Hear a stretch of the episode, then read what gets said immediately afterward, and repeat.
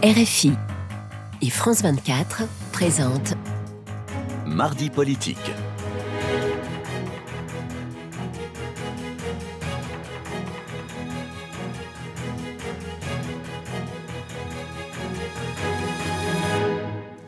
C'est l'heure de mardi politique. Euh, bonsoir Frédéric Rivière. Bonsoir Rosine, bonsoir à tous. Et ensemble, nous recevons euh, David Cormand. Bonsoir. Bonsoir. Vous êtes député européen Europe Écologie euh, Les Verts. Bon, merci d'avoir accepté notre, notre invitation. Alors, les 27 pays membres de l'Union européenne ont approuvé hier soir un embargo sur le pétrole russe, couvrant dans un premier temps plus des deux tiers de leurs importations. Cela peut-il changer le cours du conflit? Le côté euh, positif de cette affaire, c'est que les 27 se sont mis d'accord. Le Conseil s'est mis d'accord, ce qui n'était pas euh, une mince affaire, parce qu'il y a des intérêts euh, différents et des contraintes différentes au niveau des différents pays de l'Union, des 27 pays de l'Union européenne. Mais c'est en deçà de ce qu'avait été la demande du Parlement européen.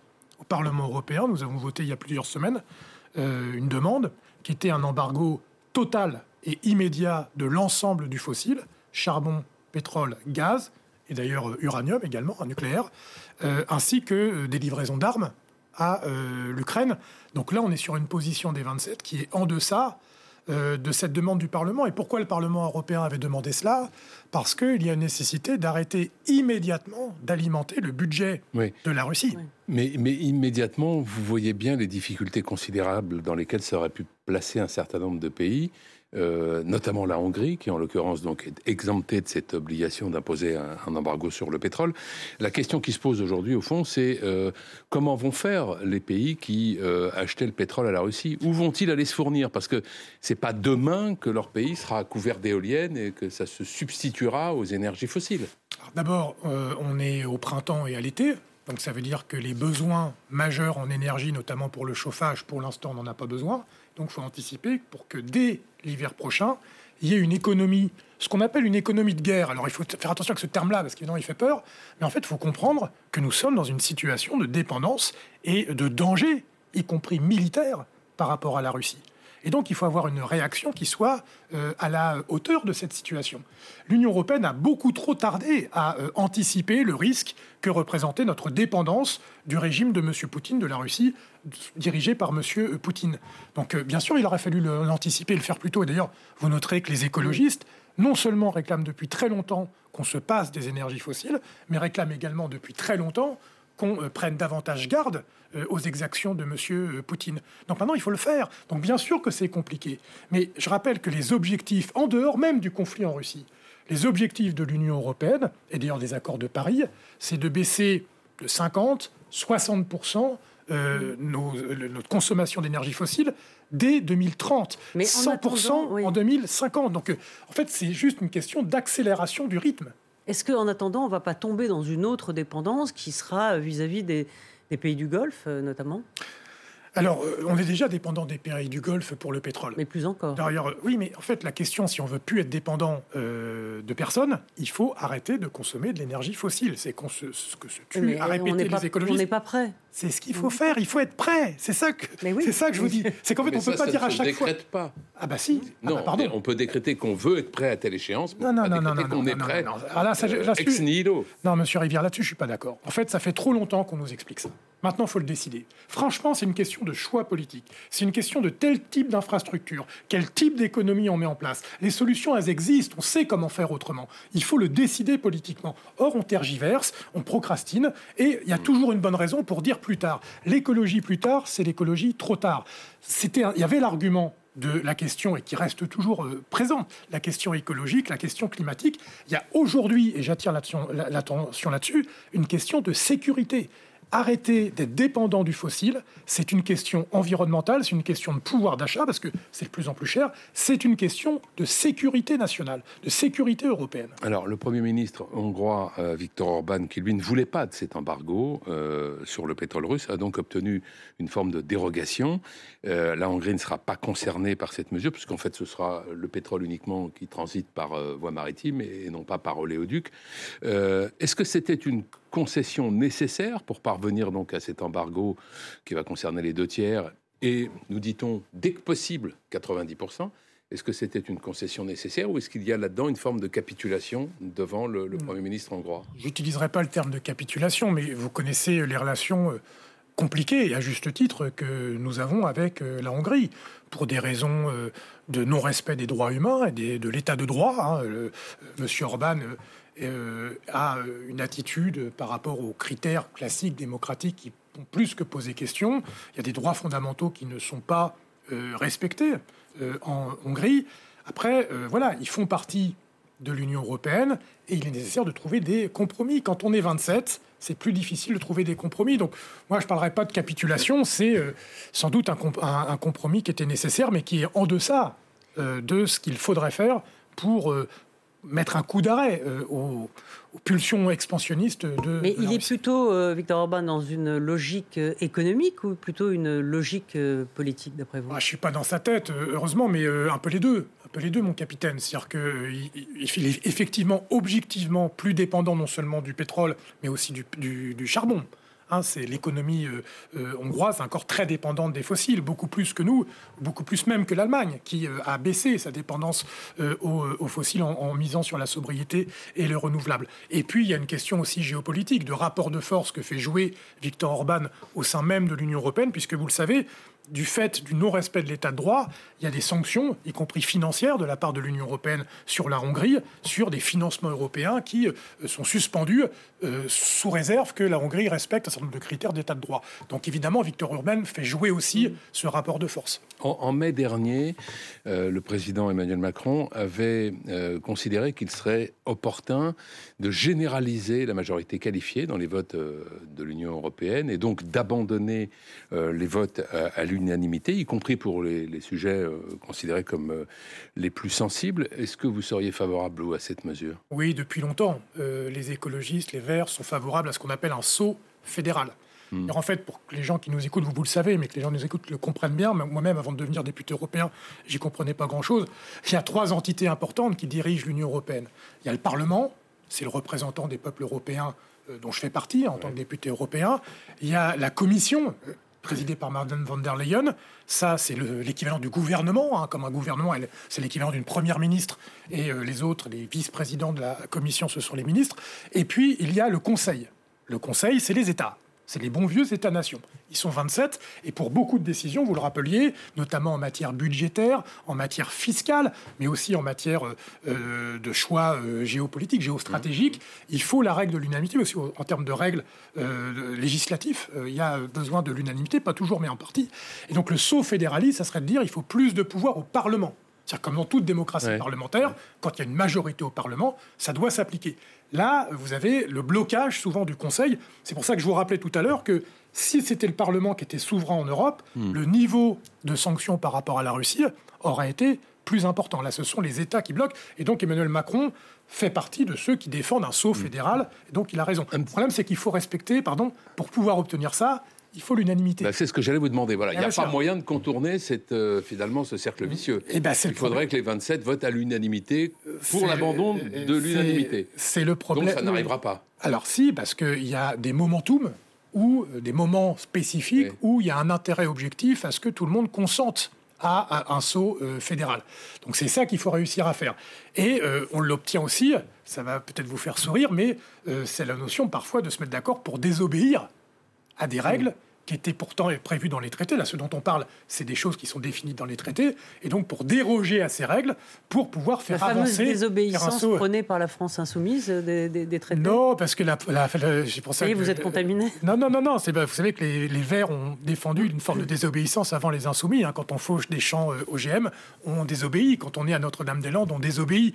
Mais euh, c'est une vertu, d'ailleurs, ça a une vertu euh, militante, j'ai envie de dire. Nous, on est pour une désobéissance qui respecte l'état de droit, c'est-à-dire qui se construit à plusieurs, j'ai envie de dire. Et donc là, on est dans un momentum politique où, objectivement, beaucoup de pays européens et beaucoup de puissances européennes ont intérêt à ce qu'on fasse autrement, notamment en matière fiscale. Je ne vais pas être trop long, mais Mm. aujourd'hui, il y a un blocage. L'Union européenne, à cause de la règle de l'unanimité, a beaucoup de mal à créer des nouvelles recettes qui seraient une fiscalité qui ne, peserait, qui ne pèserait pas Mm. sur les kidam, sur les citoyens ou les citoyennes de base, mais sur, par exemple, les transactions financières, sur les grandes entreprises, sur les GAFAM. Et donc, c'est le travail qu'on essaye de faire et que j'essaye de faire à la commission budget pour qu'on ait un saut aussi euh, de, de- vers une fiscalité plus juste et donc contraindre les États à accepter, à consentir à cette fiscalité plus juste. Alors en France, les graves euh, incidents euh, qui sont produits samedi soir autour euh, du Stade de France lors de la finale de la Ligue des Champions vous inquiète-t-il sur la capacité de la France eh bien, à organiser correctement les, les- à la fois les Jeux Olympiques euh, 2024 et d'autres Alors surtout, ce qui m'inquiète, c'est euh, la doctrine du maintien de l'ordre qui euh, est utilisée dans notre pays, qui est euh, tout bonnement scandaleuse.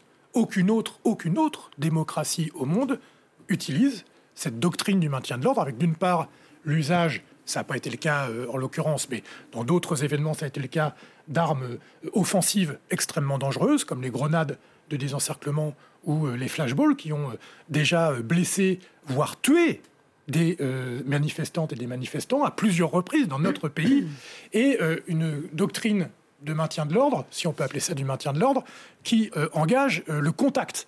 Et donc là, il y a des supporters. En cas de débordement, on fait quoi alors? Mais on évite, mais c'est toute la, tous les autres pays, euh, notamment européens, savent avoir des doctrines qui Da- empêchent la confrontation qu'il y a beaucoup d'autres démocraties, et notamment puisque vous les citez parmi nos, nos partenaires européens, qui soient confrontés à des, à des mouvements par moments euh, euh, qui, qui témoignent d'une telle hostilité à l'égard de, de- de la chose publique, à l'égard parfois des forces publiques? Mais Monsieur Rivière, bien sûr, vous Ah bon pensez que la France est une exception où euh, euh, on n'aurait euh, que des bandes de sauvageons qui n'existeraient pas ailleurs mais- Mais Enfin, bien sûr que, je vais vous dire, la fa- cette doctrine du maintien de l'ordre consiste à aller au contact.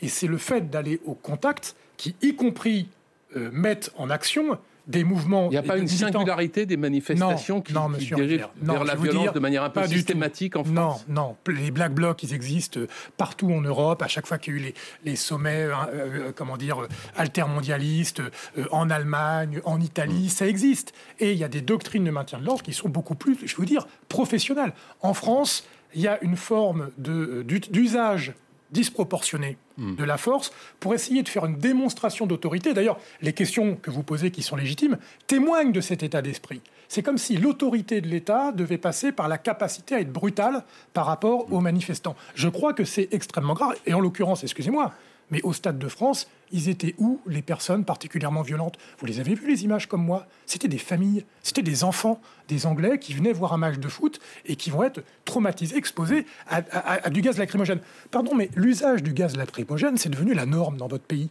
Dans tous les autres pays, c'est l'exception. Les Anglais s'en sont beaucoup plaints. Bah, bah, à juste titre, écoutez.